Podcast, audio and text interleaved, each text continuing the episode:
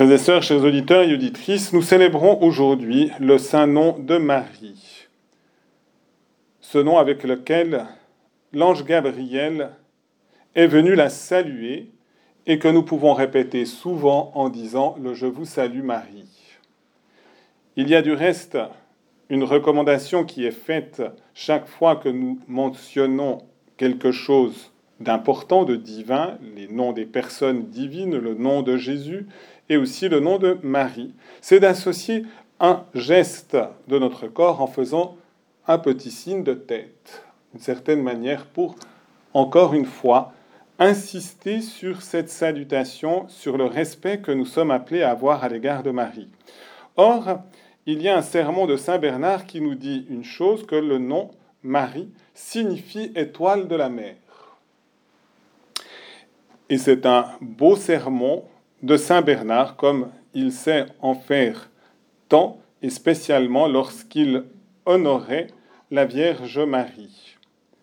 Or, étoile de la mer, nous pouvons garder cette image et se dire, eh bien, l'étoile brille, l'étoile est dans le ciel, et l'étoile, puisque c'est l'étoile de la mer, eh bien, est au-dessus de la mer.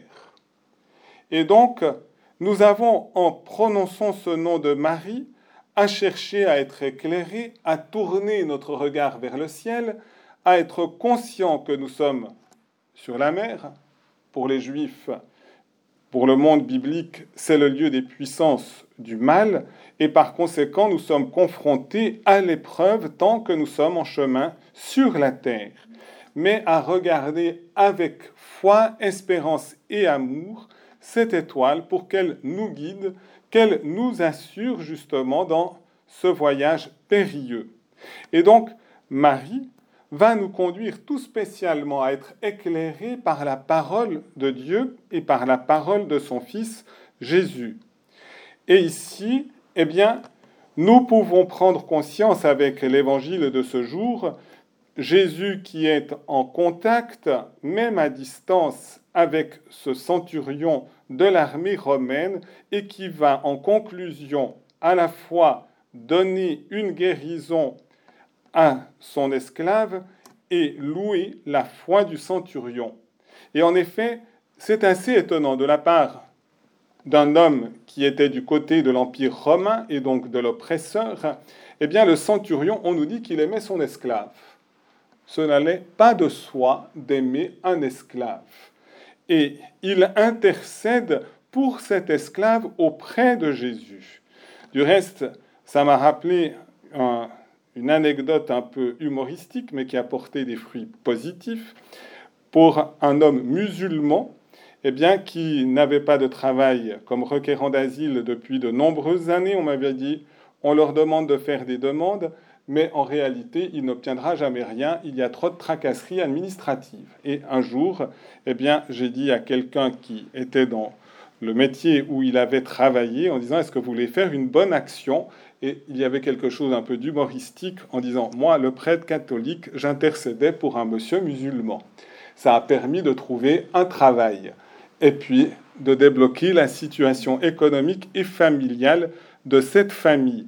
Et donc, ici, le centurion aimait son esclave et demande à Jésus, en reconnaissant finalement qui est Jésus, très mystérieusement.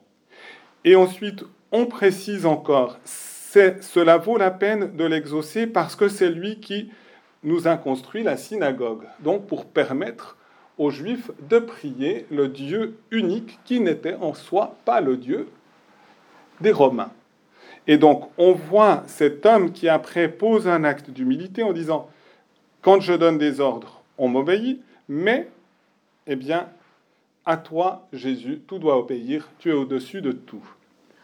Et c'est à la fois cette humilité et cette confiance en Jésus qui est couronnée de la guérison de son esclave. Et on peut dire c'est aussi la charité qu'il a eue. Et on se rappelle juste avant de communier chaque fois ces paroles du centurion, Je ne suis pas digne que tu entres sous mon toit, mais dis seulement une parole et je serai guéri. Cela nous montre l'importance aussi que Marie, dans son nom, eh bien, nous conduit au mystère de son Fils qui est né d'elle par la puissance du Saint-Esprit et qui continue sa présence tout au long justement de cette traversée périlleuse dans le mystère de l'Eucharistie. Et ici, nous rejoignons encore la parole de Dieu avec Saint Paul, puisque Saint Paul demandait aux Corinthiens qui étaient dans un manque de charité et de solidarité entre eux, eh bien, de ne pas négliger, lorsqu'on participe au repas du Seigneur, l'amour fraternel, l'attention et l'aide concrète aux plus pauvres. C'est encore Marie qui va nous conduire à cette charité envers les petits au moment où nous nous approchons de son Fils dans la communion eucharistique.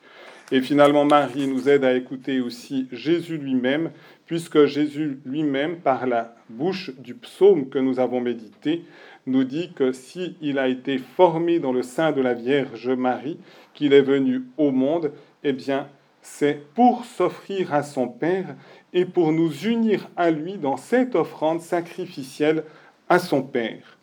Eh bien oui, prononçons le nom de Marie, que Marie soit cette étoile de la mer qui nous permette d'être éclairés par le Verbe de Dieu, de garder continuellement notre regard tourné vers le ciel et nous donne cette confiance d'avancer dans le lieu périlleux de cette terre pour arriver à bon port dans le mystère de la Sainte Trinité. Amen.